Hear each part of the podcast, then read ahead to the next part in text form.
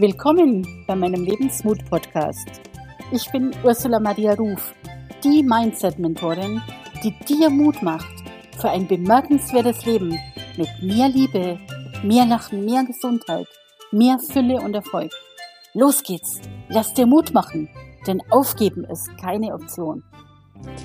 Hallo und herzlich willkommen zur neuen Folge des Lebensmut-Podcasts, in dem ich einen für mich sehr, sehr besonderen Gast da habe. Und zwar möchte ich dir da vorher, vor dir den Namen überhaupt verrate, ein bisschen die Geschichte dazu erzählen, weil da gibt's in der Tat eine Geschichte. 2016 habe ich mich auf den Weg gemacht und habe Möglichkeiten gesucht, wie ich die Spiritualität verbinden kann mit Coaching so, dass es auch mal monetäre Erfolge aufweisen kann. Ich habe bis dato in meinem Laden gecoacht, aber kostenlos. Und es ging langsam aber sicher an die Substanz, nicht nur an meine mentale Substanz, sondern wirklich an die wirtschaftliche Substanz. Und im, in 2016, im Frühling, habe ich ans Universum ja den Wunsch abgeben, man möge mir mal einen Coach zeigen, der Spiritualität mit Business verbindet. Und kurze Zeit später, was heißt kurze Zeit, ich kann sagen, Stunde später, bin ich auf das erste Video vom Raho Bornhorst gestoßen. Und da war dann plötzlich ein Mensch, der erzählt hat, wie er von der Bäckerlehre über Betriebswirtschaft zur Spiritualität gefunden hat und diese Spiritualität als Erfolgscoach und Business Coach auch seinen Klienten weitergibt. Und das hat mich damals total fasziniert. Und ganz ehrlich, ich wollte damals einen Raho beauftragen zum Einzelcoaching. Ich wollte damals ähm, ein Tagesseminar buchen und es ging weit über meine damaligen finanziellen Verhältnisse. Und deswegen habe ich es nicht gemacht. Kann er noch kommen? Auf jeden Fall ist Raho jetzt da. Er ist uns aus Kalifornien zugeschaltet. Er ist extra heute, es ist jetzt, glaube ich, halb sieben, nee, sechs oder so in Kalifornien. Ist es gerade 4.52 Uhr oh Gott, in der Früh. Guten Morgen. Genau, also guten Morgen, Rahu.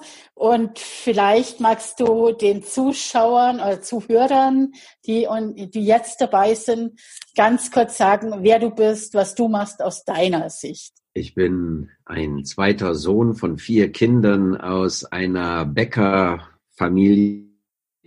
Meine Vorfahren waren alle Kaufleute oder Landbesitzer, Bauernleute und einige Generationen zurück waren auch Bäcker dort und ich bin in einer glücklichen Kindheit äh, sozusagen als Teenager wach geworden, als mein Vater ein großes Backimperium mit zig Millionen im Jahr aufgebaut hat, hatte Insolvenz und ich musste nachts in die Bäckerei, wenn wir denn dort in dem Haus wohnen bleiben wollten. Und da habe ich sozusagen das intensive Leben kennengelernt, aber ich fand das eigentlich ganz toll, weil ich habe so das Gefühl gehabt, besser als ein Arschloch zu werden. Ja. ich habe immer so Filme gesehen und habe gedacht, boah, diese Dallas und Denver Clans, diese Arschlöcher, wenn die so reich sind. Und irgendwie habe ich, habe ich gemerkt, habe ich das erst gedacht, das ist eine Entschuldigung dafür, dass es meiner Familie jetzt so radikal auf einmal anders geht. Und dann habe ich gemerkt, wie schön das ist, die Welt zu erkennen. Ich hatte schon immer eine Nähe zu Buddha und mein Cousin war in Indien gewesen bei einem indischen Guru namens Osho, damals Bhagwan Sri Rajneesh. Der kam mit einem roten Gewand zurück und ich habe gemerkt, mich interessiert viel mehr als Geld, interessiert mich doch dieses seelisch-geistige. Warum sind die Leute glücklich oder unglücklich? Und die meisten sind ja nicht wirklich einfach nur glücklich. Das heißt, ja. so jung bist du schon auf Spiritualität dann gestoßen. Als ich war schon mit sechs oder sieben Jahren, hat mein Großvater schon gesagt. Also da war mein Vater sehr, sehr erfolgreich und mein Großvater war ein sehr, sehr guter Bäckermeister, sehr angesehen. Und dann gingen wir sonntags morgens zur ersten Kommunion von meinem Bruder und ich so einen schönen, schicken, kleinen Kommunionsanzug an und dann sagte mein Großvater, aus dir wird ein guter Priester werden. Ich, nein, auf keinen Fall Priester. Warum nicht, sagt mein Vater, lachend. Und dann sagte ich, na, dann kann ich nicht so eine tolle Frau wie du heiraten, hab nicht so einen tollen Sportwagen und kann mir kein eigenes Haus bauen. Ah ja. Okay. Also da war schon dieses, dieser war schon da. Mein, mein Opa hatte das schon gesehen, der sagte auch, ja, unser Großonkel Paul Heinrich, der ist auch Pastor geworden und dein Urgroßonkel, der Benedikt, der war im Benediktinerkloster. Es gibt also zwei Fäden tatsächlich auch schon in der Vergangenheit, in meiner Ahnenlinie. Das ist sehr spannend, okay. Ja, und wie ging es dann weiter? Ich habe ähm, durch die Bäckerlehre während der Abiturzeit, habe ich zwar eine harte Zeit gehabt, muss ich zugeben, das war sehr, sehr viel Arbeit, jede Nacht aufstehen und habe es auch nicht immer geliebt, aber ich habe gelernt, das Beste draus zu machen und die Disziplin, die ich dabei gelernt habe, das dient mir heute noch.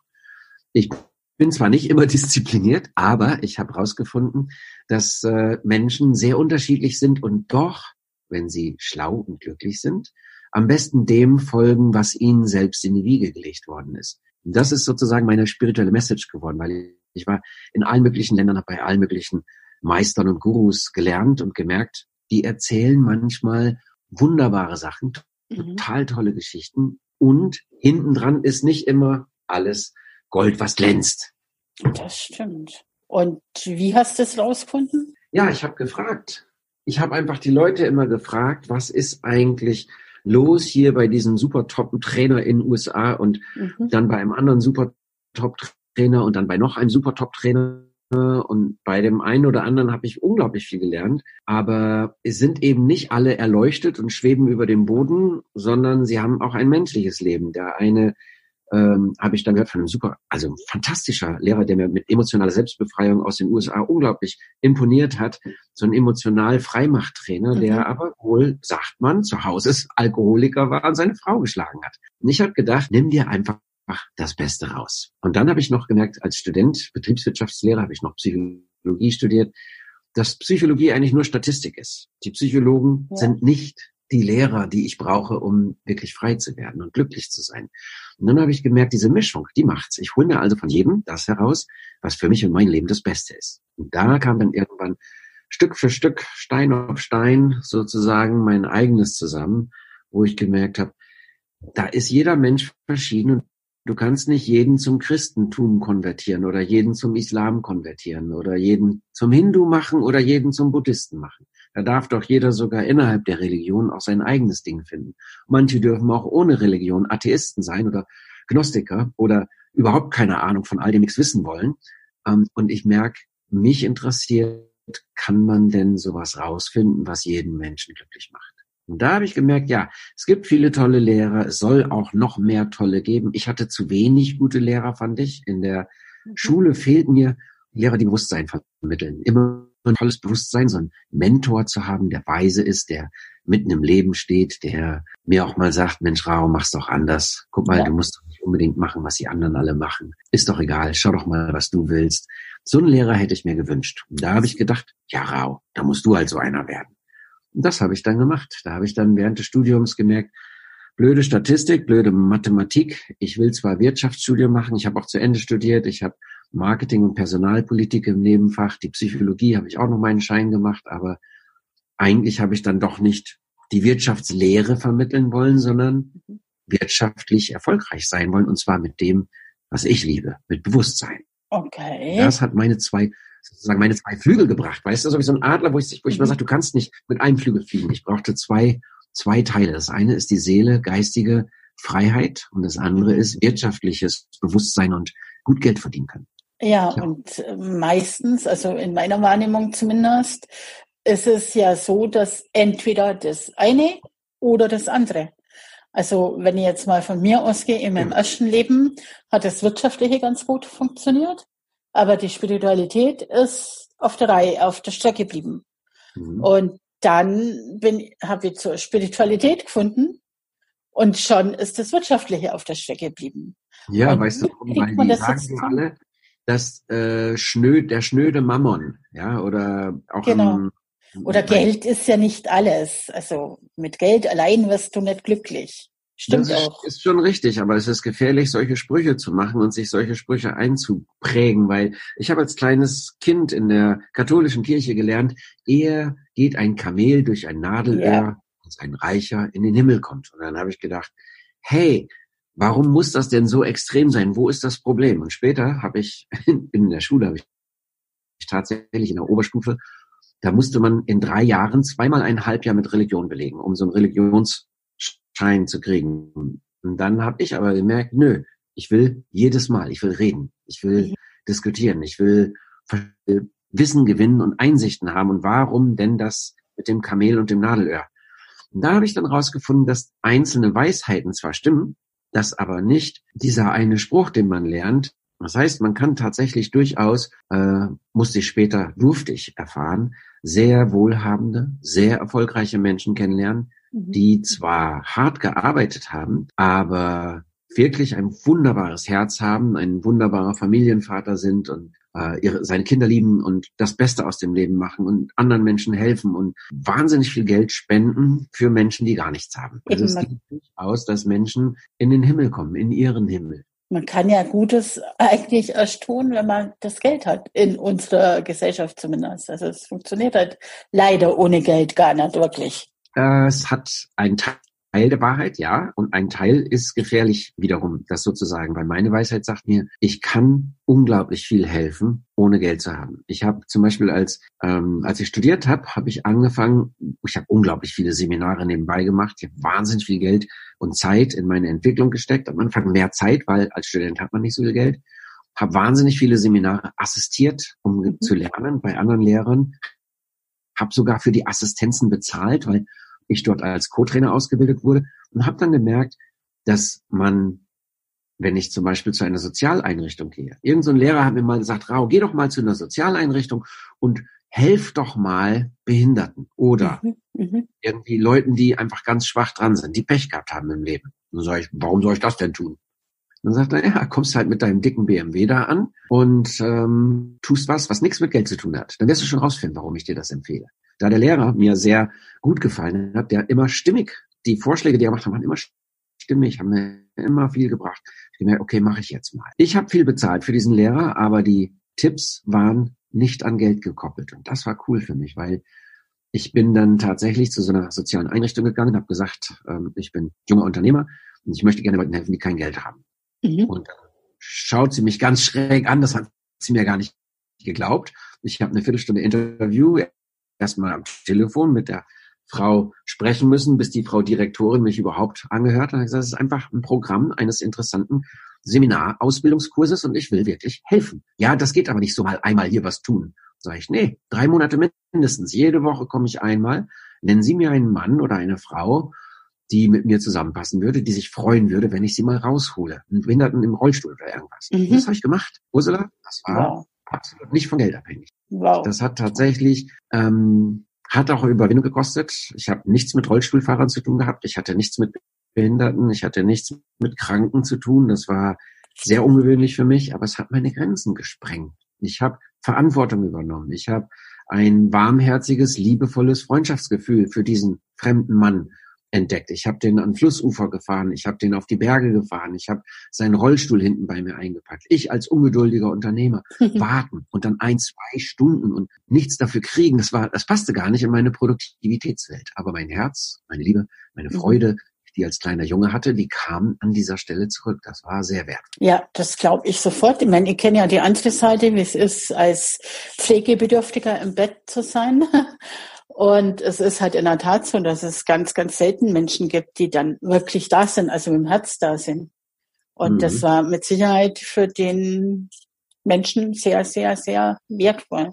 Und ich kann mir aber vorstellen, es war auch für dich genauso wertvoll. Also du wirst, er wird dir mit Sicherheit genauso viel gegeben haben wie du ihm. Ich hatte das Gefühl, dass ich ähm, Guck mal, ich war studiert, er war ein Handlanger, mhm. er war an den Rollstuhl gefesselt und ziemlich depressiv und traurig, hat sich mhm. die Welt immer schlecht geredet und oh. konnte das auch gar nicht verstehen, dass ich äh, sowas mache und hat äh, die ersten drei, vier Male immer so überlegt, wie schnell lässt mich dieser Mann wieder fallen, was will der überhaupt von mir? Äh, alle möglichen Gedanken gingen durch seinen Kopf, okay. auch durch meinen. Das war insofern sehr erhellend, als dass ich gemerkt habe, dass da ein ähm, ein, eine Verpflichtung innerlich, die ich mir selber genommen habe, um eine Übung, um etwas mhm. zu erreichen, dass das sehr viele schöne menschliche Facetten gebracht hat. Wir hatten so schöne Momente irgendwann. Und da er zwar auch, sagen wir mal, sehr, sehr begrenzt war und ich auch nicht alles mit ihm machen konnte, auch mental, konnte er nicht so folgen wie ich, ähm, schulisch trainiert war und so. Es war also kein, kein wirklicher intellektueller Austausch möglich. Aber es war zwei Männer, die sich irgendwie gefunden haben und geredet haben und sich gegenseitig inspiriert haben. Ja, wir haben beide viel gewonnen. Ich kann jetzt nicht sagen, das war wow, diese emotionale Nummer, wo ich dann so tief berührt war. Damals war das bei mir an der Stelle nicht. Das aber war sozusagen der Dammbruch. Danach habe ich mich eingelassen auf mhm. viele andere Sachen in meinem Leben. Und das war, manchmal versucht man, ja, Entschuldigung, manchmal versucht man im Leben ja immer so viel, so gerade wenn man so öffentliche Person ist wie ich, versucht man bestimmte Dinge auch immer besonders schön oder stark wirken zu lassen. An dieser Stelle muss ich sagen, für mich war das wie die erste Krücke, um mal mhm. überhaupt sowas zu machen, dass ich wirklich Menschen helfen kann und will, ohne Geld, auch wenn es anstrengend ist, auch wenn es nicht angenehm ist. Also ja, und vielleicht das erste Learning, kann ich mir vorstellen, was Liebe geben wirklich bei Menschen auch bewirken kann, oder? Ja, vor allen Dingen Liebe geben äh, für einen völlig Fremden. Macht Meine ich ja, ja, genau. Und nicht, weil man äh, jetzt zum Beispiel, es gibt ja Leute, die sind Pflegepersonal, die haben das beruflich gewählt, die finden das normal und schön und gut. Für mich ist das an der anderen Ende, am anderen Ende der Skala von was mir gut gefällt. Das gefällt mir gar nicht. Das, mhm. Also es wäre nichts, was ich tun könnte. Pflegeberuf, Riesenrespekt vor denen, die es machen, die das lieben. Äh, für mich ist das unglaublich anstrengend. Und von daher habe ich aber gemerkt, ich will mich recken und strecken, ich will in diese Ecke rein. Und seitdem habe ich ein viel tieferes Verständnis für das vor allen, die in dieser Seite des Lebens aufgewacht sind.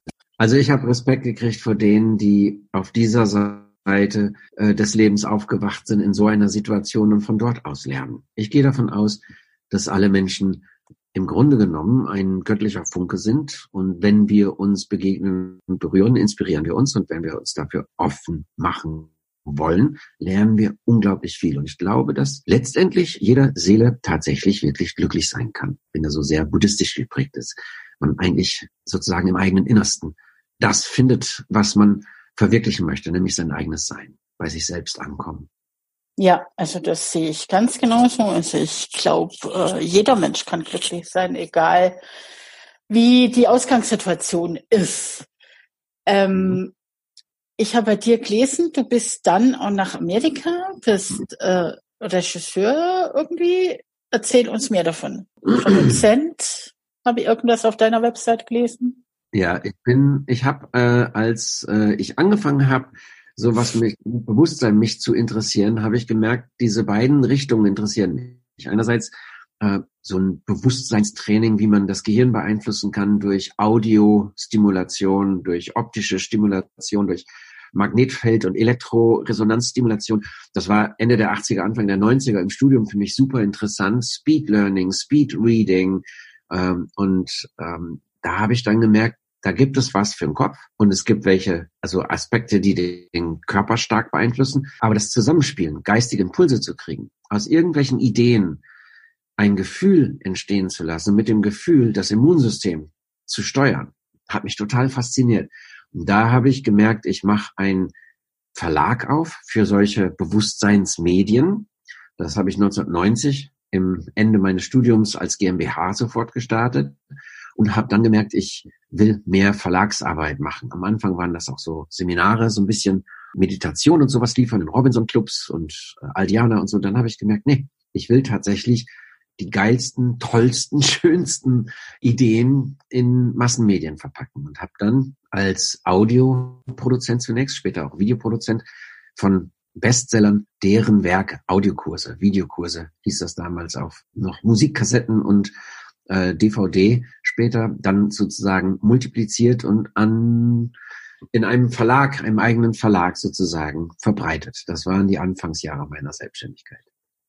Und bist du damals schon bei Brian Tracy dann gewesen? Oder ja, das später? In der ersten Medien. Genau, ich habe am Anfang äh, so Bewusstseinsstimulation, Mega Brain hieß das damals, Mega mhm. Brain aus Los Angeles, von Michael Hutchison habe ich verbreitet und dann kam äh, die Idee, Raho Bornhorst, du kannst nicht gut genug verkaufen. Hast zwar, ich habe zwar irgendwo bei Finanzdienstleistung mal was gelernt und hat auch sehr viel davon profitiert, aber ich war nicht mit Herz dabei. Ich war einfach nicht wirklich integer und ich wollte einfach sauber sein beim Geschäfte machen mhm. und nicht Hauptsache jetzt Geld. Und das wollte ich dann lernen. Und dann habe ich ähm, mit meiner Freundin damals, meiner Partnerin, wir sind nach Amerika geflogen. Das war faszinierend für mich das erste Mal 92. Und da war im Flugzeug ein Audiokanal. So viel mhm. Video gab es in der Economy gab es ja noch gar nicht. Da gab es einen Audiokanal. Da redete einer. Ich sprach recht gut Englisch damals schon, weil ich mal eine englische Freundin gehabt hatte und habe dann gehört, alles, was der Mann sagt, passt alles, was er sagt, sagt in mir, ja, ja, mehr davon, ja. Der hat über Verkaufen und Management und Geld verdienen geredet, sagte, dass das jeder kann. Das ist zu lernen. Und dass er aus der Schule rausgeflogen ist, weil er mit seinem Vater und mit der ganzen Welt sich nicht verstanden hat und dass er jahrelang rumgetingelt sei als Amerikaner, der war auch in Deutschland und es war Brian Tracy. Der war in Deutschland bei der Hopfenernte als 19-Jähriger in Nürnberg. Mhm. Und dann ist er in der Sahara fast verdurstet, weil mit drei Kumpels zusammen wollten sie die Sahara durchqueren und das Auto hatte einen Achsbruch und es kam niemand zwei Tage lang auf dieser Straße. Und da habe ich so von diesem Mann habe ich gelernt, der ist von ganz unten nach ganz oben, ist einer der erfolgreichsten Lehrer der Welt geworden, fünf Millionen Menschen persönlich unterrichtet, 86 Bücher veröffentlicht. Und da habe ich damals gemerkt, von dem will ich doch mal gucken, ob man das, was der sagt, ob man das nicht in Deutsch machen kann. Dann habe ich einen Verlag gefunden, habe mit ihm Kontakt aufgenommen und habe das Recht gekriegt, Halleluja, dies eine Teil, das mhm. war so ein Audioseminar, die Psychologie des Verkaufens. Ich war total fasziniert davon und habe das produzieren dürfen in Deutsch, exklusiv, habe es übersetzt selber, habe geschliffen an den Texten, habe es korrigieren lassen, bis es richtig fein war, habe in einem zu produzieren meine erste Produktion. Und dann habe ich verkauft an große Network-Marketing-Vertriebe und BMW und Volkswagen später und habe die ganzen großen deutschen Unternehmen mit Brian Tracy beglücken dürfen. Habe ganz viel von ihm produziert und ist jetzt seit 25 Jahren mittlerweile nicht nur ein Lehrer und Mentor, sondern auch ein sehr guter Freund geworden. Ja, Dank du hast, Brian schon ein paar Mal äh, Videos gezeigt in Facebook, wo du bei ihm warst, da in seiner privaten Villa und so weiter. Sehr beeindruckend. Aber äh, Frage von mir, ähm, wie kommt man mit so Menschen in Kontakt? Hast du einfach kacke dreist auf gut Deutsch gesagt angeschrieben und angefragt? Oder wie ist der Kontakt zustande gekommen? Na, das Problem ist ja bei Leuten, die wirklich sehr viel Erfolg haben oder auch berühmt sind, da will ja jeder gerne Kontakt Eben. haben. Und ist ja auch bei mir so, ich kann ja auch zwischen dir und mir, das dauerte ja auch einige Wochen oder Monate, bis jetzt dieser, äh, dieses Gespräch hier zustande findet, äh, stattfindet, weil wenn man so viele Sachen macht und so viele Sachen machen kann, dann muss man sortieren nach Prioritäten. Und da schaut man natürlich auf der Stufe der Leiter, wo man steht, wie kommt man weiter? Und das habe ich verstanden. Wie mhm. kann ich diesem berühmten Mann etwas bringen, was ihn auch weiterbringt. Mhm. Das ist der Trick, wenn man das Trick nennen darf, das ist einfach eine Gesetzmäßigkeit. Das geben ähm, dann jemand.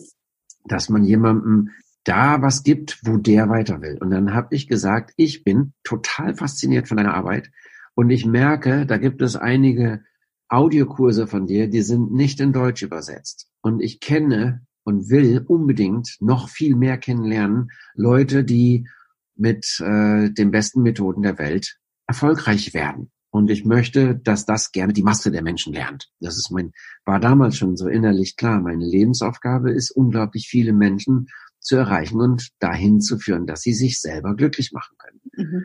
Und da habe ich dann äh, ein, eine E-Mail, gab es damals schon, an den Verlag geschickt und dann hat der Verlag gesagt, ja, natürlich kann sie nicht persönlich mit ihm sprechen, aber er kommt irgendwann auch mal nach Deutschland und dann können Sie ja mal in Deutschland bei seinem Seminar dabei sein. Und dann war ich bei so einem Finanzdienstleister, dem habe ich dann die äh, damals Audiokassetten angeboten, hat der gesagt, ja, das finden wir gut, den wollen wir dann auch mal engagieren. Und dann ein Produzent, der dann in dem Seminar saß, das damals auch für mich noch sehr teuer war, 1000 Mark kostete das.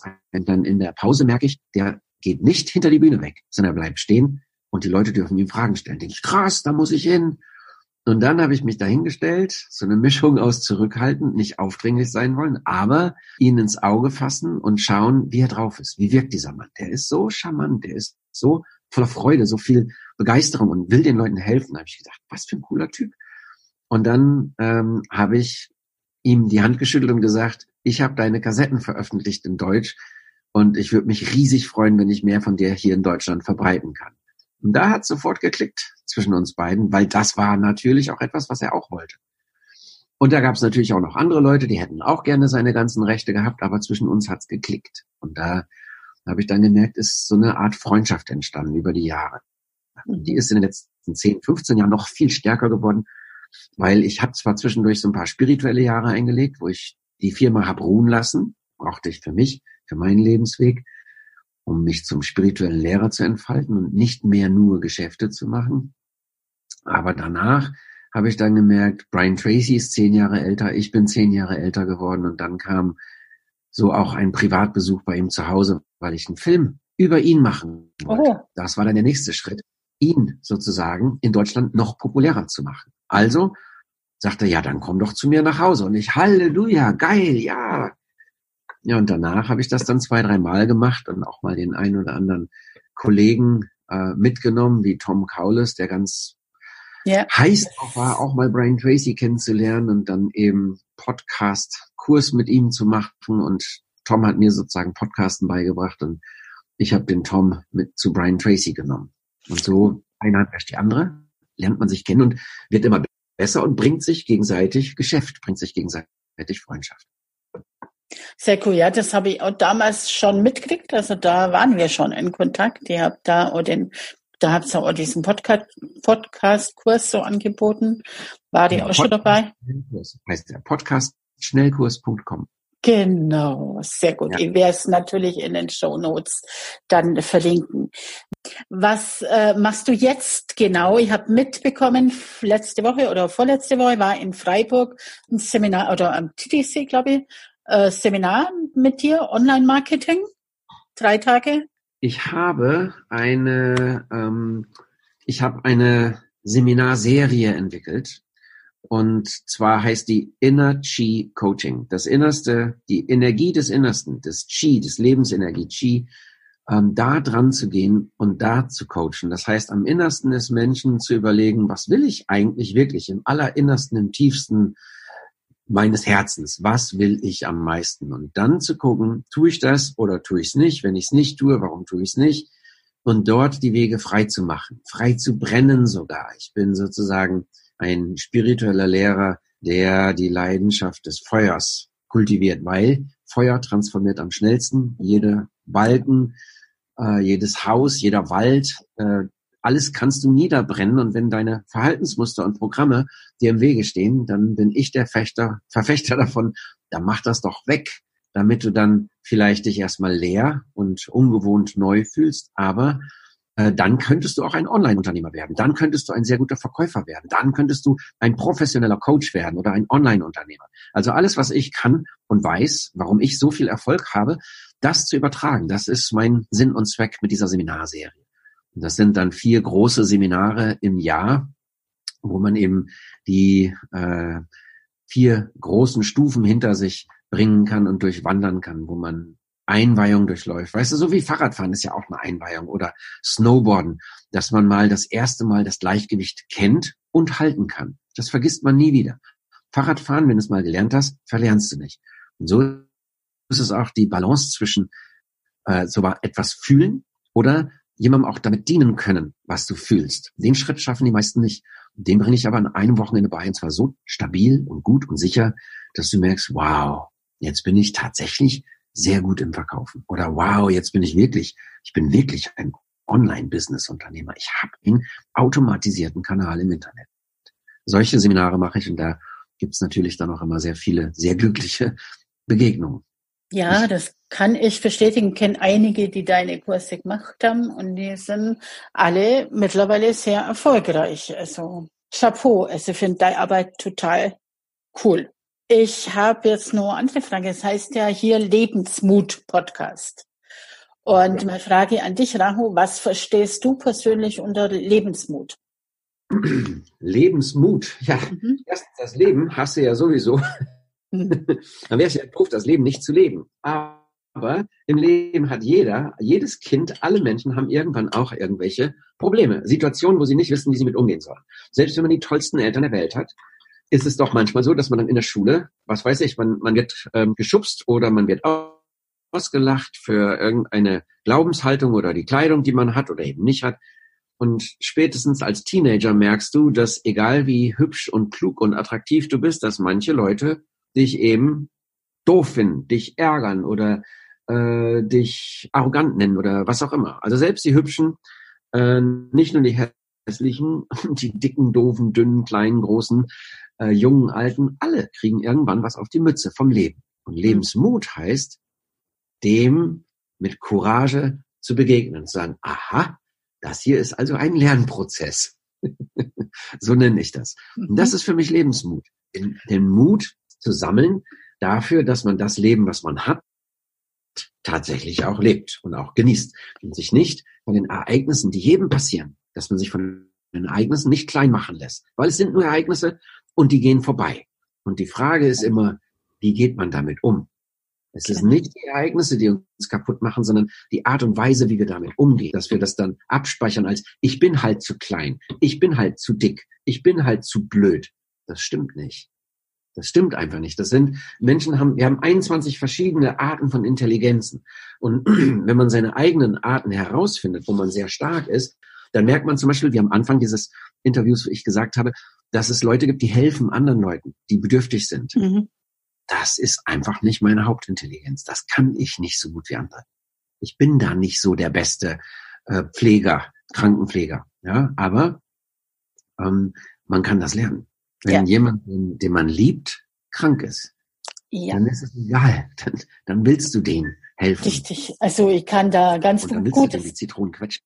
Genau, ich kann da ein ganz gutes Beispiel dazu sagen, weil mein Mann hat das auch immer von sich behauptet. Er will nie irgendjemand pflegen und das kann er überhaupt gar nicht und so weiter.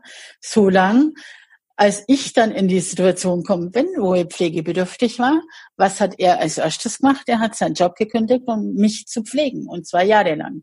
Und er konnte das hervorragend. Also wow. es ist ja, es ist alles möglich, was man sich selber ja. zutraut. Also geht nicht, gibt's nicht, ist ja unter anderem einer meiner Slogans. Aber sehr cool, weil das ist jetzt die erste Definition von Lebensmut, die genau das trifft, was ich damit aussagen will. Rahu, wann in deinem Schön. Leben, wann in deinem Leben warst du im privaten Bereich besonders mutig in deinen Augen? Extrem mutig? Besonders mutig? Oh, da sind einige Momente gewesen. Ähm, ich fange mal an, weil ich, ich weiß gar nicht, wann ich nicht mutig war, weil ich hatte immer wieder mal Schiss. Ich hatte immer wieder mal Schiss, aber ähm, das erste Mal, wo ich das Gefühl hatte, ich brauche Mut und ich muss mutig sein, das war nach der Pleite meines Vaters ähm, als Teenager, wo ich dann mit 16 in die Tanzschule kam. Ich hatte das Gefühl, ich bin, also in der Schule war ich ganz gut, hatte nach der Pleite bin ich abgestürzt von Mathe 1, war ich der Klassenbeste, auf Mathe 5. Daran kann man sehen, es lag nicht an meiner Intelligenz, das hatte einfach eine Wirkung auf mich. Und ich habe diese Wirkung dann wieder halbwegs zurückgedreht, als meine Mutter mir sagte, du musst nicht das tun, was du da denkst, du kannst das alles ändern. Und dann habe ich gemerkt, na gut, wenn ich das dann alles ändern kann, sag mir mal wie. Und dann hat sie gesagt, das wirst du rausfinden, mach das.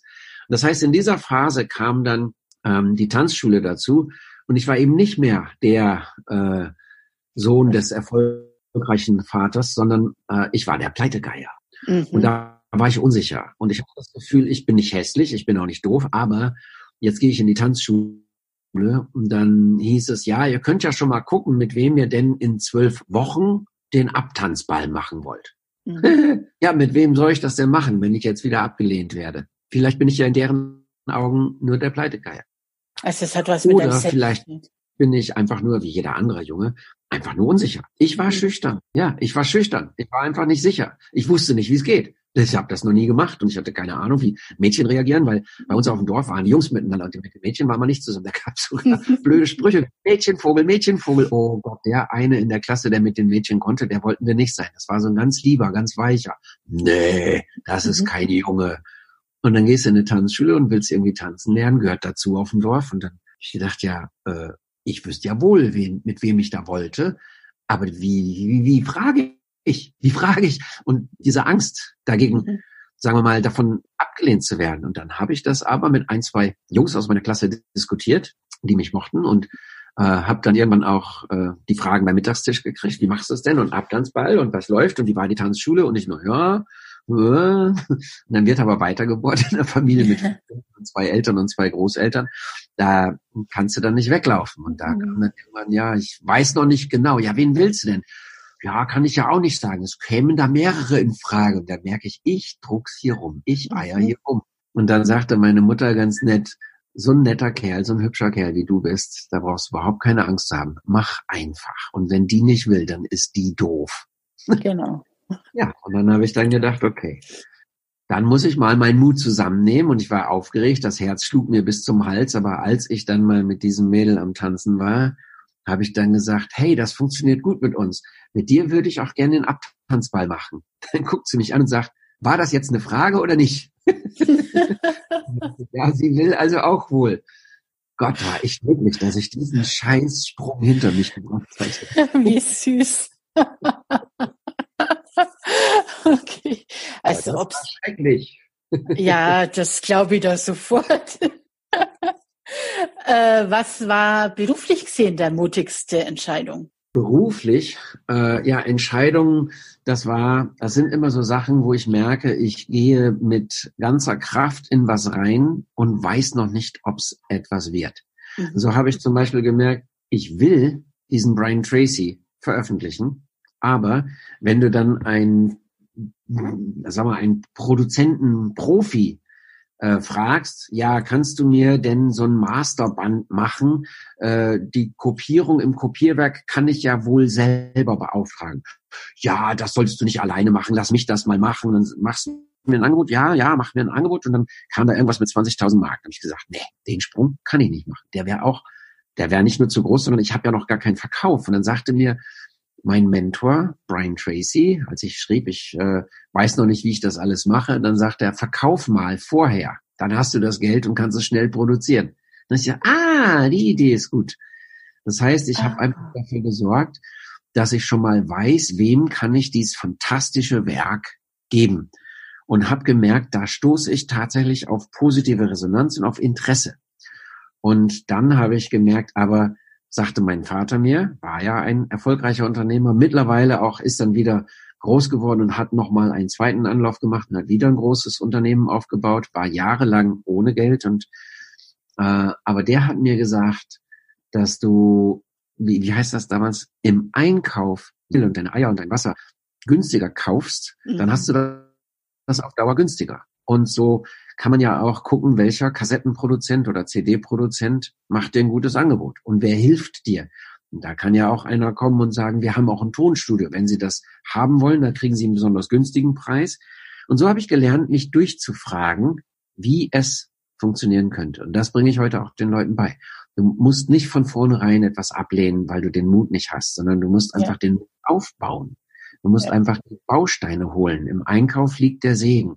Also klug einkaufen und schon vorab die Vision haben, wie du es vermarktest, wie du weiterverkaufst, wie du hinten raus dann den Erfolg haben könntest. Und während du diesen Prozess durchlebst, gewinnst du Mut. Mhm. Und das habe ich gelernt, das ist das Wichtigste überhaupt. Du musst begeistert sein von etwas, sonst machst du es nicht. Sonst hast du nicht genug Mut. Du musst wirklich begeistert sein. Und deshalb ist meine Coaching-Methode, auch Energy-Coaching. Du gehst ans Innerste, an die Energie da, wo wirklich Augen leuchten, wo wirklich deine Energie strömt. Und nicht, wo du denkst, das machen die anderen auch alle, das muss ich auch machen. Nein, du musst gucken, wo die eigene Energie feuert. Da habe ich dann, dann mache ich jetzt diese eine Kassette. Und ich habe das dann mit ein paar hundert Mark hingekriegt, ein Tonstudio von einem Freund vermittelt und sprechen, habe mir einen Sprecher, einen Profisprecher dann engagiert, der hat eine halbe Gage genommen, weil ich ein Jungunternehmer war vom Schauspielhaus und da habe ich dann irgendwann ein richtig tolles, fantastisches digitales Masterband gehabt. Und die Musik habe ich dann, die es auch noch gab, von jemand anders gekriegt, der mich fördern wollte aus dem Radiosender, hat gesagt, hier habe ich eine Musik, die kostet nichts, die kannst du benutzen. Da habe ich gedacht, krass, es fällt alles zusammen, wenn man denn mal losgeht für etwas, was man wirklich liebt. Und das ja. baut uns auf. Wie gehst du mit deinen Ängsten und Zweifeln um? Die hat ja jeder Mensch mal. Du hast Heute sage eben, ich, Heute, heute, ja, heute sage ich, habe ich gar nicht. Vorher hast du gesagt, du bist ein Schisser. Weil äh, ich war äh, schüchtern und ein Schisser, habe aber gemerkt, dass ich von Brian Tracy mir einen Satz, den habe ich mir echt so tief eingeprägt, dass ich den nie wieder vergessen habe. In einer dieser Kassetten, die ich übersetzt habe, da sagte er, tue, was du fürchtest und der Tod der Angst ist sicher. Da habe ich gemerkt, ja, tue, was du fürchtest. Heißt das denn, wenn ich äh, Angst habe vor irgendwas, dass ich das einfach nur tun muss und dann stirbt die Angst, dann sagt er, ja, du musst nicht vom Hochhaus springen. Du musst das schon unterscheiden. Du musst überlegen, ist das was wie bei der Tanzschule, wo du einfach nur merkst, in dir ist die Angst. Du kannst gewinnen, du kannst verlieren, du weißt es vorher nicht. Ist wie beim Kartenspielen. Ja, aber du musst deine Karten ausspielen. Wenn du deine Karten nicht ausspielst, dann bleibst du von der Angst gesteuert. Und das kann, du musst der Angst begegnen und dich ihr stellen. Du musst ja. nicht, nicht jedem Wolf und jedem Bär und jedem Löwen stellen. Aber wenn du merkst, dass es eigentlich nur in dir passiert, diesen Ängsten sich zu stellen und zur Not mit einem erfahrenen Partner an der Seite, damit du sicher bist, dass du es meisterst, das ist der Weg, den ich erkannt habe, der funktioniert immer. Und von ja. daher, wenn du das dann so wie ich jahrelang machst, Jahrzehnte jetzt schon, dann irgendwann merkst du, ja, wenn da was auftauchen sollte, was Neues, dann stelle ich mich dem. Und das ist auch das, was die Unternehmer zu mir treibt. Ich habe jetzt seit anderthalb Jahren mache ich ein Unternehmertraining Next Level, äh, selbstständig aufs nächste Level. Und da sind super tolle Unternehmer bei. Da ist einer, der hat sechs Fitnessstudios und Kinderkampfsport und äh, da gibt es Bauunternehmer und da gibt es Online-Unternehmer, da gibt es Leute, die wollen umschulen und was ganz anderes machen.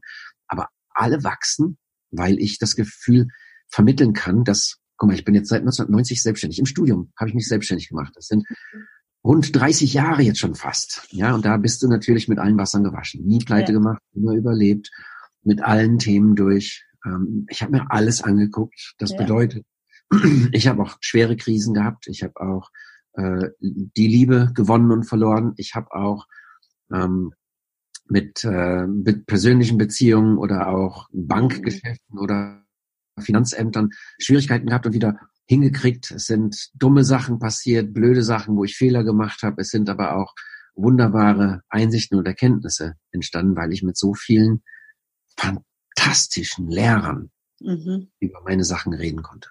Das macht mich sozusagen zu dieser Mischung aus spirituellem Lehrer und Unternehmer, der Menschen ja.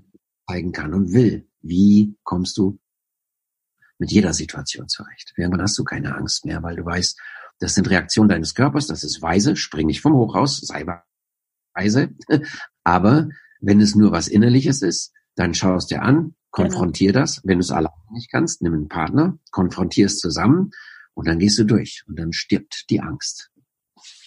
Definitiv, das ist auch meine Erfahrung. Also ich bin, also haben wir schon wieder was gemeinsam. Ich bin seit 35 Jahren selbstständig. Also ich habe mich mit 19 schon selbstständig gemacht.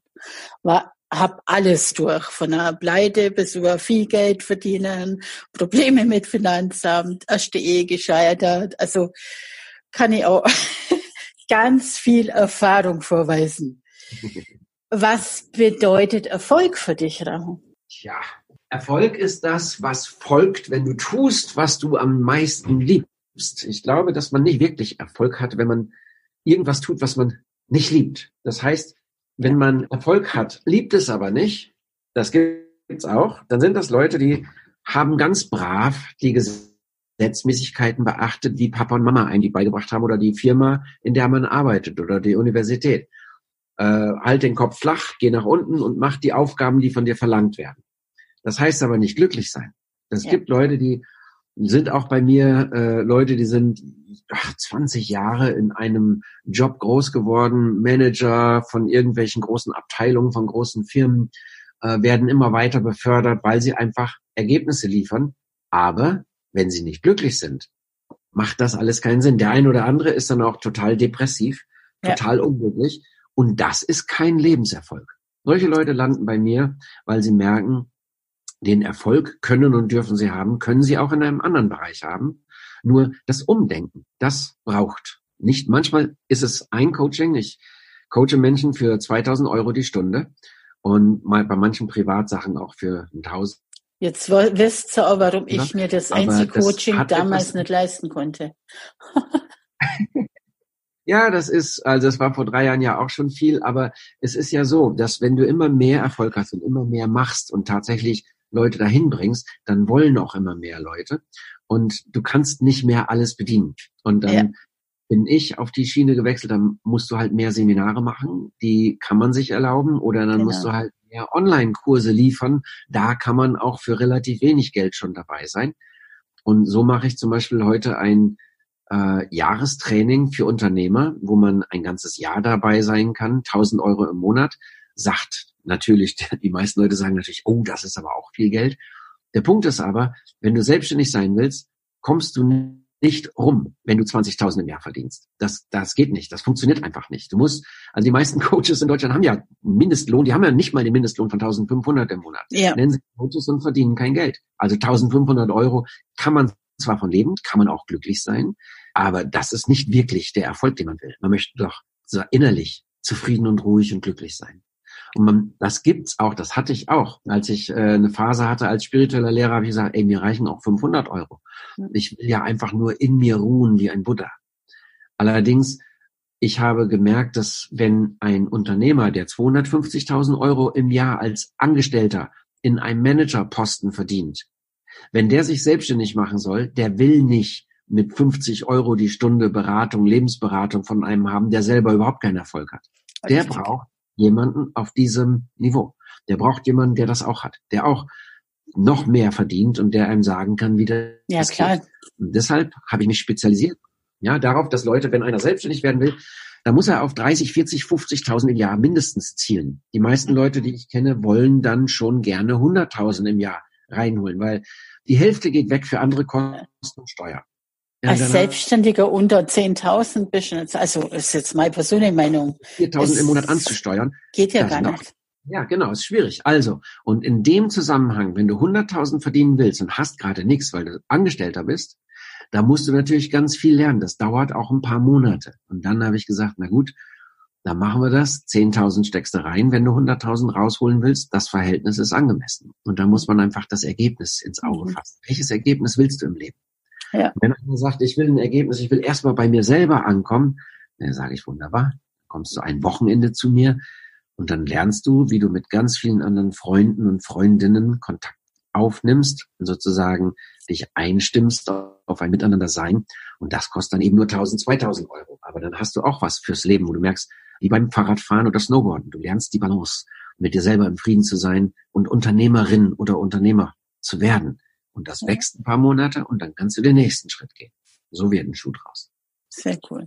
So entsteht Erfolg. So entsteht Erfolg, genau. Und das hast du bei ganz vielen Beispielen und Testimonials schon bewiesen. Also man braucht ja bloß die großen Online-Marketer anschauen, allen voran Mara Stix, die bei dir die Grundausbildung bekommen hat. Da redet kein Mensch mehr davon, aber es ist einfach so. Das ist so, ja. Die hatte anderthalb Jahre nicht einen einzigen Euro geholt, hat auch sechsstelliges Einkommen und in so einem Job gelebt, wo sie gemerkt hat, sie ist voller Wut, voller Frust, weil sie einfach nicht das tun kann, was sie will. Hat nebenbei äh, gelernt bei den besten amerikanischen Lehrern und Trainern, hat sich Online-Kurse gekauft und alles aufgebaut und nichts erreicht. Nach einem Jahr ähm, hat sie dann gesagt, so, es reicht nicht, wenn ich das nebenbei mache mit einem Halbtagsjob hat nicht funktioniert, jetzt mache ich Vollzeit. Job voll aufgegeben, ihren BMW verkauft, damit sie noch ein bisschen Geld hat. Sie hatte einfach kein Geld mehr. Hat noch mal ein paar Monate gekämpft und nicht einen einzigen Euro mhm. Umsatz gemacht. Und dann habe ich, das gibt ganz viele, sie ist nur eine von ganz vielen, denen ich das zeige, dass man, sie hat einen Tag mit mir gearbeitet, einen einzigen Tag, um zu verstehen, wann verdient sie sofort Geld. Wie mhm. funktioniert das? Was sind die Gesetze? Und worauf musst du achten. Und dann wird nicht ähm, gezockt von mir, wird nicht erzählt, jetzt hau mal drauf, sondern das ist ein Liebesfluss, der da hergestellt werden muss. Ja. Und dieser Liebesfluss, der muss wie ein Handwerk, man muss auch handwerklich das richtig machen. Man muss die richtigen Fragen stellen und man muss die Leute mögen und wirklich deren Vorteile sehen und wirklich rausfinden, wie man andere Leute weiterbringt. Und das hat die gecheckt, hat die direkt am nächsten Tag 5.500 Euro verdient dann fünfstellig, in dem nächsten Jahr sechsstellig mit meiner Unterstützung Seminare machen, Online-Kurse aufgebaut zusammen. Ähm, und später dann eben auch, den, die stärksten Monate waren dann mal einmal siebenstellig von dem Start unseres gemeinsamen Kurses. Ja. Ja, und da sind ganz viele Leute bei ihr gelandet, weil sie dann irgendwann sagte, ich brauche euch alle nicht. Die hat alle Lehrer irgendwann, die hat sozusagen immer bei Lehrern gelernt und hat sie alle Lehrer fallen lassen und hat dann einfach immer weiter gelernt, was ich sehr gut fand. Mhm. Und hat dann aber sozusagen versucht, ihr eigenes zu entwickeln. Und das war total schön. Ähm, nur, was ich bemerke, ist, dass wenn man dann immer nur einen Teil weitergibt, mhm. dann gibt es eben auch nur Teilwirkung. Manche gehen ab wie eine Rakete, aber verlieren sich in anderen Bereichen ihres mhm. Lebens, vergessen sich in anderen Bereichen ihres Lebens. Ne? Und das sieht man dann auch, dass es gibt so seit ein, zwei Jahren eine Coaching-Welle. Äh, ich habe damals mit ihr Leute ausgebildet, 2016 und 17, aber seit 2000 2019 jetzt, im Frühjahr 2019, gab es zum Beispiel in der Online-Welt bei Facebook eine Abmahnwelle. Also es waren ja. wahnsinnig viele Coaches, deren Facebook-Konten wurden gesperrt und unglaublich viele Kunden sagen, ich hasse es, wie ihr Coaches hier Werbung macht, ihr Anfänger. Da sind tatsächlich viele Anfänger auf die Bühne getreten und haben gesagt, ich zeig dir die Welt, ich weiß, ja. wie es geht. Ja. Und das kommt jetzt bei mir, ich mache das seit 30 Jahren, kommen sogar bei mir Kommentare an, ey du Arschloch, meinst als Anfänger uns das Geld aus der Tasche ziehen zu können, du Abzocker. Und ich, ey, krass. Ja. Das sind sogar auch bei mir Kommentare ankommen, obwohl ich ja da ganz kleines Licht bin. Also.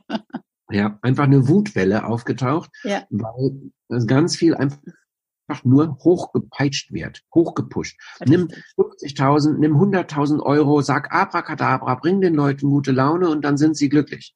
Ja. Das ist eben nur einer von tausend, der und das dann auch umsetzen kann. Und man sucht sich halt nur die raus, die auch so viel Geld zahlen und auch so viel Geld verdienen wollen. Aber die anderen, die anderen 999 sind halt wütend. Ja. schade. Halt Sehr schade. Was, wo ich merke, man muss, ja, man muss Integrität einbauen. Man muss sowohl als auch. Man, ja. man darf gerne viel Geld verdienen, finde ich super gut. Riesenrespekt vor Leuten, die viel Geld verdienen.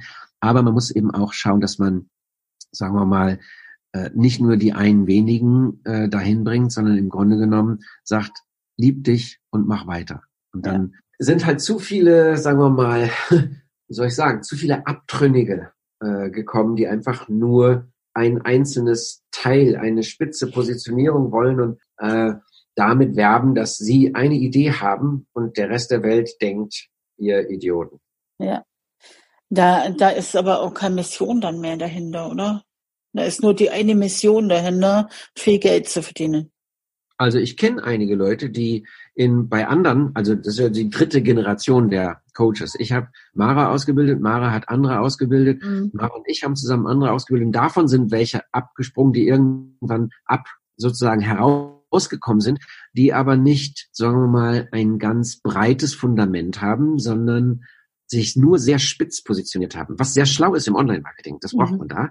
Aber äh, dann sozusagen mit dieser einen Art der Welt zu zeigen, ich hab's, ich bin's, ich bin glücklich und du nicht, komm zu mir, ich zeig dir, wie es geht, kostet nur 80.000 Euro. Ja. Unglaublich. Ja, und da werden einfach viele andere wütend, weil da fehlt. Aber das schließt ja die nächste Frage an, Rahu. Was sind deine drei wichtigsten Werte? Also, ähm, das weiß ich nicht, wie ich das beantworten soll. Das erste ist auf jeden Fall Liebe. Mhm. Äh, das zweite ist wahrscheinlich Wertschöpfung, also Beitrag mhm. sein im Leben, dass man der Welt einen Beitrag leistet. Und für mich der vierte Wert ist ähm, Bewusstsein in die Masse. Also ich will, dass die gesamte Welt Bewusstsein kriegt. Ja, Schön. das äh, bei mir ist das so, ich bin halt nicht wie ein Bambus, sondern eher wie eine Eiche. Da mhm. wachse ich dann lieber langsamer, stärker, stabiler, habe riesig starke Wurzeln, bin dann ausgelegt auf tausend Jahre. Ja, ich könnte mhm. tausend Jahre das Bewusstsein steigern wollen. Also da hat meine Seele keine, keine Grenze. Ich glaube, Bewusstsein ist vielleicht sogar noch mehr als Beitrag leistet. Aber es sind die drei auf jeden Fall, um die drumherum sich alles bei mir okay. dreht. Wenn ich zum Beispiel, so wie damals, einen Rollstuhlfahrer glücklich machen will, wollte ich auch was mhm. gewinnen, verstehen, was außerhalb meiner Welt liegt. Ich saß halt nicht im Rollstuhl, wollte es aber integrieren können. Muss nicht jeder so machen wie ich, war, war auch nicht schön, war auch nicht leicht, muss ich ja sagen. Mhm. Hinterher war es gut, hinterher war es schön. Aber der Punkt, dass man einfach der Welt helfen will und dann seinen besten Beitrag in seiner Liga macht, ist auch wunderbar. Ich meine, auch wenn diese Coaches oder Coachinnen ähm, irgendwo ein, ein riesen äh, Hui-Bui machen und dann einzelne andere äh, Menschen sehr glücklich machen, super gut, finde ich toll. Ich fände es nur noch schöner, wenn die dann zum Beispiel es schaffen, auch so viel zu vermitteln, dass sie dann sagen, lass uns doch mal, was weiß ich, eine Wohltätigkeitsgala zusammen. Ja, lass uns genau. doch mal äh, in Nepal tausend Kinder glücklich machen. Ja. Oder sowas, ne? Das wirklich zu machen, nicht nur Nicht so, bloß. Ja, das ist halt eine Kultur, weißt du, wenn du mit Brian Tracy zusammen bist und du bist dann äh, in, in dieser Ebene mit Leuten unterwegs, die spenden siebenstellig. Mhm. Das ist dann tatsächlich, wenn da siebenstellig verdient wird, auch siebenstellig gespendet wird, dann sagst du auch. Genau, und die bewirken dann auch wirklich was. Ja. Was sind deine drei größten Stärken? Äh, Begeisterung, Lebenslust äh, ist das eine, dass, dass ich einfach merke, ich, ich bin, ich kann mich für etwas begeistern und das andere ist Achtsamkeit. Das heißt, ich kann mhm. alles relativieren, alles in äh, in bestimmten Lichtern sehen, so dass man, man kann mich begeistern, ich kann aber auch die Realität, die behalte ich bei. Das ist dieses sowohl mhm. als auch. Ich glaube, Lebensmeisterschaft macht sowohl als auch aus. Man kann nicht sagen, nur der Nordpol ist gut, der Südpol gehört auch dazu. Oder nur der Tag ist gut, die Nacht gehört auch dazu. Oder nur die Sonne, ja. äh, Sonnenschein, sondern der Regen ist auch wichtig für die Pflanzen. Und ja. Für mich das Ausgewogensein, das Ausgeglichensein, das mhm. äh, ist auch eine Stärke, immer wieder die Balance zu finden. Wenn mein Körper krank wird, dann mache ich Stopp und Pause, weil ich weiß, ich bin drüber weggerannt, wo meine Grenzen waren.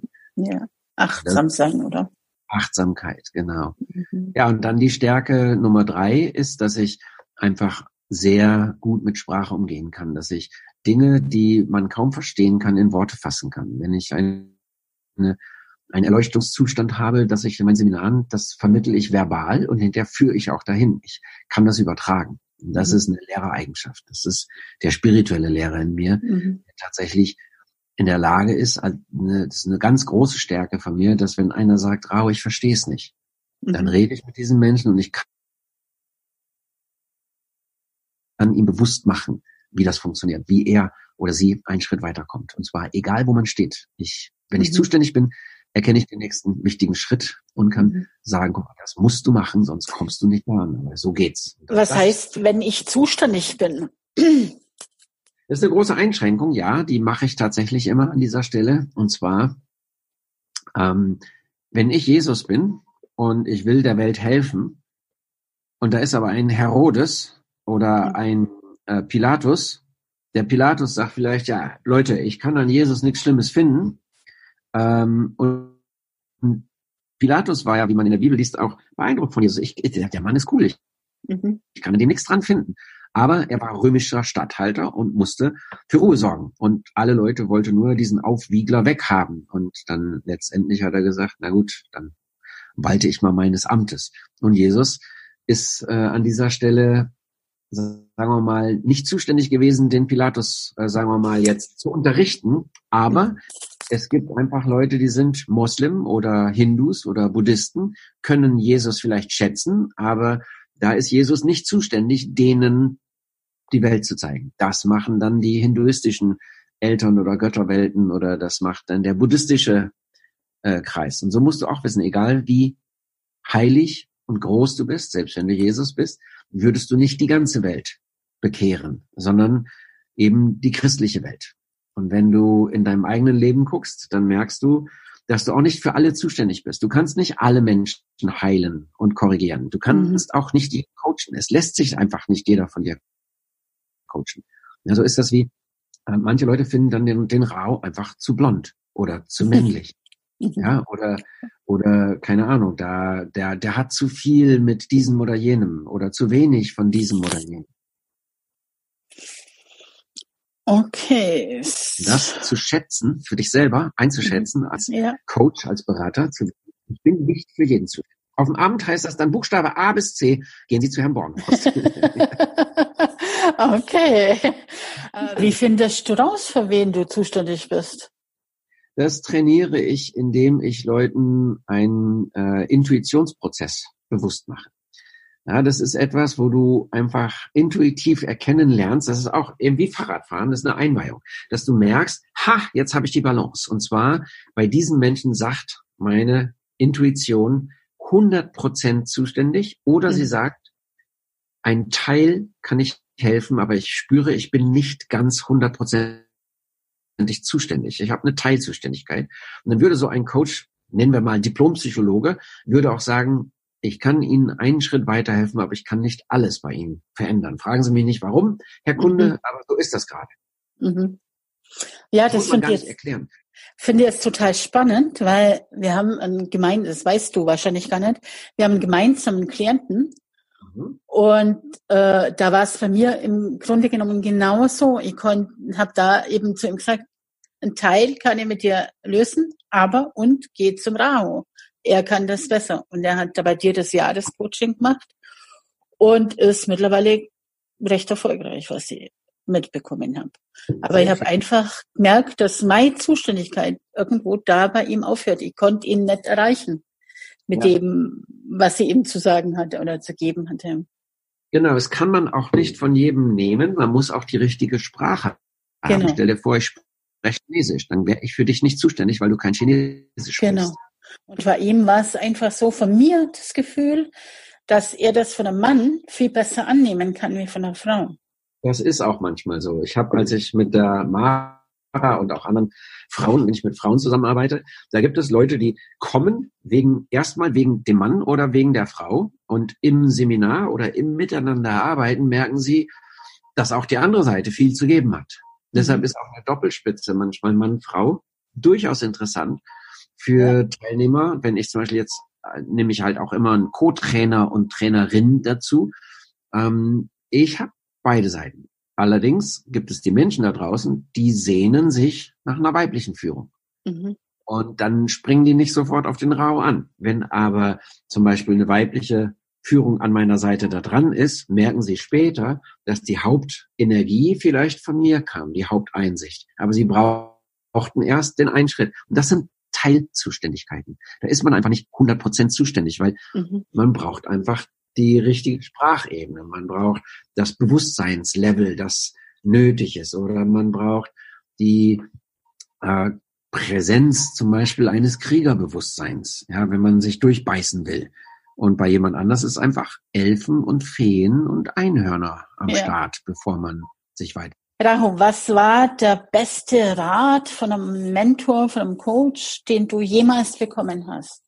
Der beste Rat? Mhm. Ich glaube, das war das, was ich vorhin gesagt habe. Tue, mhm. was du fürchtest und der Tod der Angst ist sicher. Mhm. Einfach niemals zu stoppen, weil ich vor irgendwas Angst habe, sondern irgendeinen Weg zu finden. Das geht zurück auf meinen Vater, der mal irgendwann, als wir kleine Kinder waren am Mittagstisch, hat er dann so den Arm, den Ellenbogen sonntags morgens auf den Tisch gestellt, weil ähm, irgend, mein, mein, ich glaube, mein älterer Bruder sagte, aber Papa, ich glaube, ich kann das nicht. Und dann stellte mein Vater den Ellenbogen auf den Tisch und machte eine Faust und sagte, mein Junge, das, verstehe ich. Aber wenn man was will, manchmal muss man dafür kämpfen. Und dann, wir hatten Ponys und Pferde im Dorf und ähm, dann war das eben so, dass man bei manchen Sachen muss man eben auch ganz zart mit den Tieren umgehen und manchmal musst du sie auch äh, hart rannehmen. Das heißt, wenn du zum Beispiel, wenn dein Pferd durchgebrannt ist, durchgegangen, das Pferd geht durch, du bist im gestreckten Galopp auf dem Kartoffelacker mit 60, 70 Stundenkilometer, das Pferd hält nicht an, dann musst du die Zügel ganz fest in die Hand nehmen und du musst es an die Kandare nehmen, heißt das. Dann musst du mhm. ganz hart zurückziehen. Du kannst auch beruhigend am Hals streicheln, aber wenn es in Panik ist, dann rennt das ohne zu stoppen. Und ja. wenn dann eine Hecke, ein Busch oder eine Mauer oder ein Graben kommt, ja, dann springst du entweder auf dem Pferd sitzend mit dem Pferd drüber oder du reißt es vorher herum und musst Führung lernen. Und das ist etwas, was mir ganz sozusagen gedient hat, ähm, mhm. entscheidend gedient hat bei dieser Angst. Die Angst mu muss man eben auch an die Kandare nehmen. Angst ja. ist mein Diener. Angst ist eigentlich eine Schutzfunktion, die mir klar macht, du bist jetzt auf einen hohen Baum geklettert, fall mhm. nicht runter. Das mhm. ist auch mhm. hoch hier. Sei vorsichtig. Angst bringt die Botschaft, vorsichtig zu sein. Mhm. Aber wenn du zu einem bestimmten Ergebnis willst, der Olympiasieger kommt bestimmt nicht dahin, weil er Angst hat. Der kommt auch dahin, weil er irgendwie schön balanciert, ausgeglichen sein will. Nein, der kämpft an der Front. Der kämpft sich bis zum Sieg vor. Und das ist nicht jedermanns Sache. Das ist wie Einhörner und Elfen und Feen sind da gerade nicht die Krieger. Aber man braucht mal die Amazonenenergie und mal braucht man die Ruheenergie. Und wenn man merkt, ich brauche jetzt mal die Stille, dann kannst mhm. du die von mir haben. Und wenn du merkst, du brauchst die Kriegerenergie, Amazone ist dran, dann kannst du das auch von mir haben. Das prüfe ich bei der Zuständigkeit. Ich ahne ja schon, was die Antwort ist, aber ich frage es trotzdem mal. Gibt es sowas wie ein Vorbild? Wer ist das? Ähm, Vorbilder habe ich mhm. nur ganz große. Also das sind geistige Führer, wie mhm.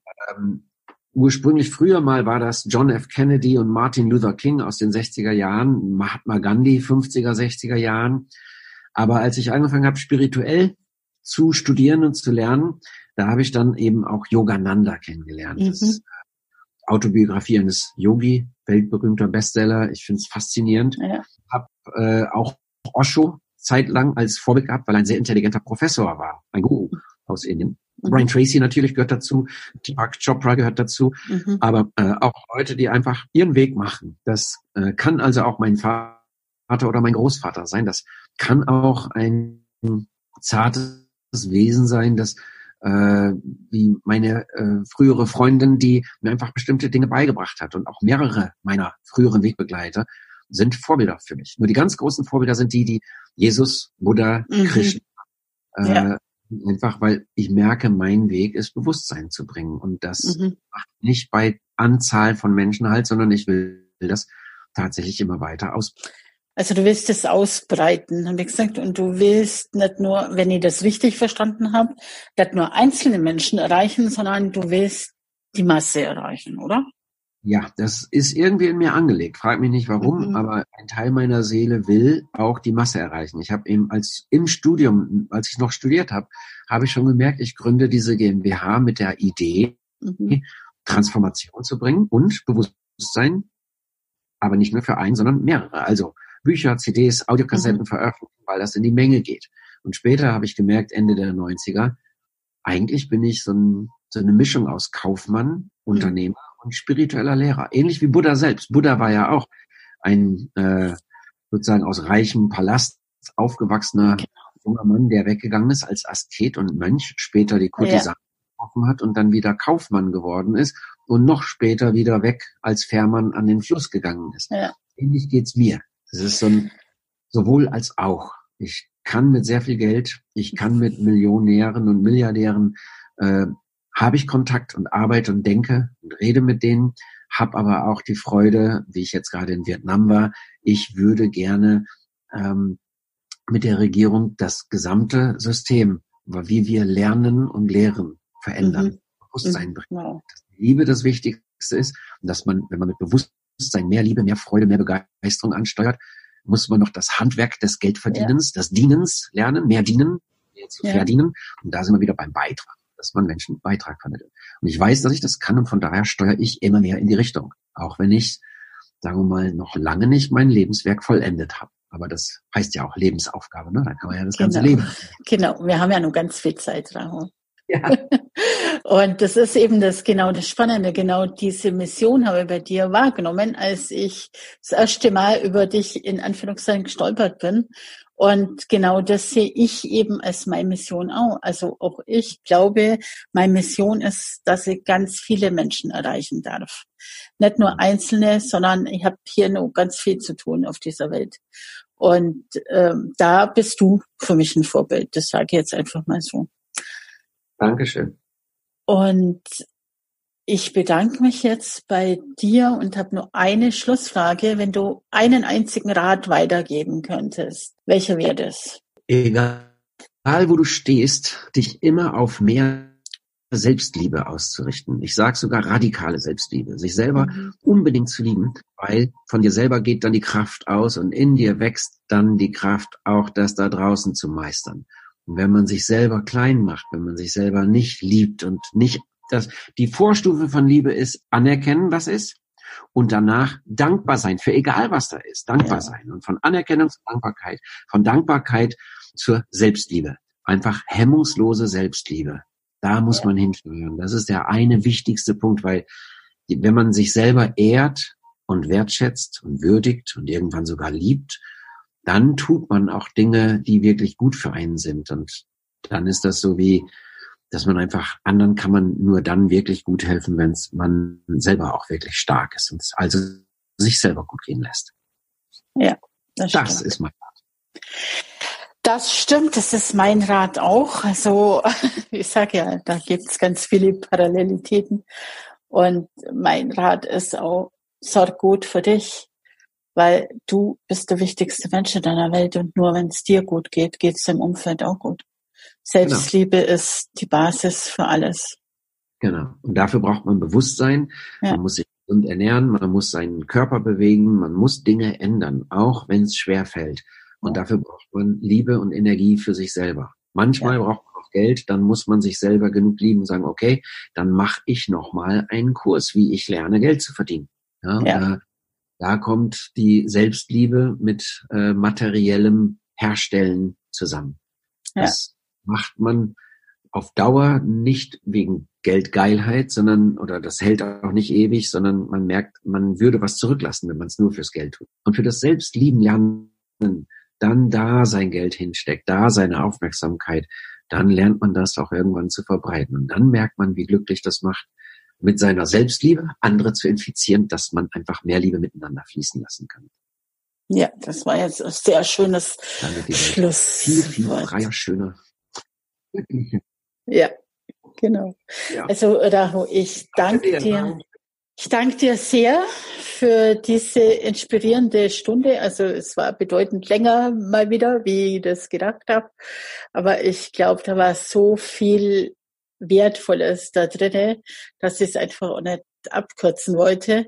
Ich danke dir sehr für deine Zeit und für dein Sein und für deine Mission und für alles, was du in der Welt da draußen bewirkst. Und ich glaube wirklich, solche Coaches und Mentoren wie dich werden da draußen wirklich gebraucht. Danke dir für dich. Danke dir. Danke dir als Zuhörer für deine Zeit, für deine Offenheit, für dein Vertrauen. Und wir hören uns das nächste Mal wieder. Ich verlinke alle Infos zu Raho, zu seinen Kursen in den Show Notes. Und ja, heb Sorge um die, weil, wie ich vorher schon gesagt habe, du bist der wichtigste Mensch in deiner Welt und nur wenn es dir gut geht, geht es dem Umfeld auch gut. In diesem Sinne, tschüss und bis zum nächsten Mal. Tschüss.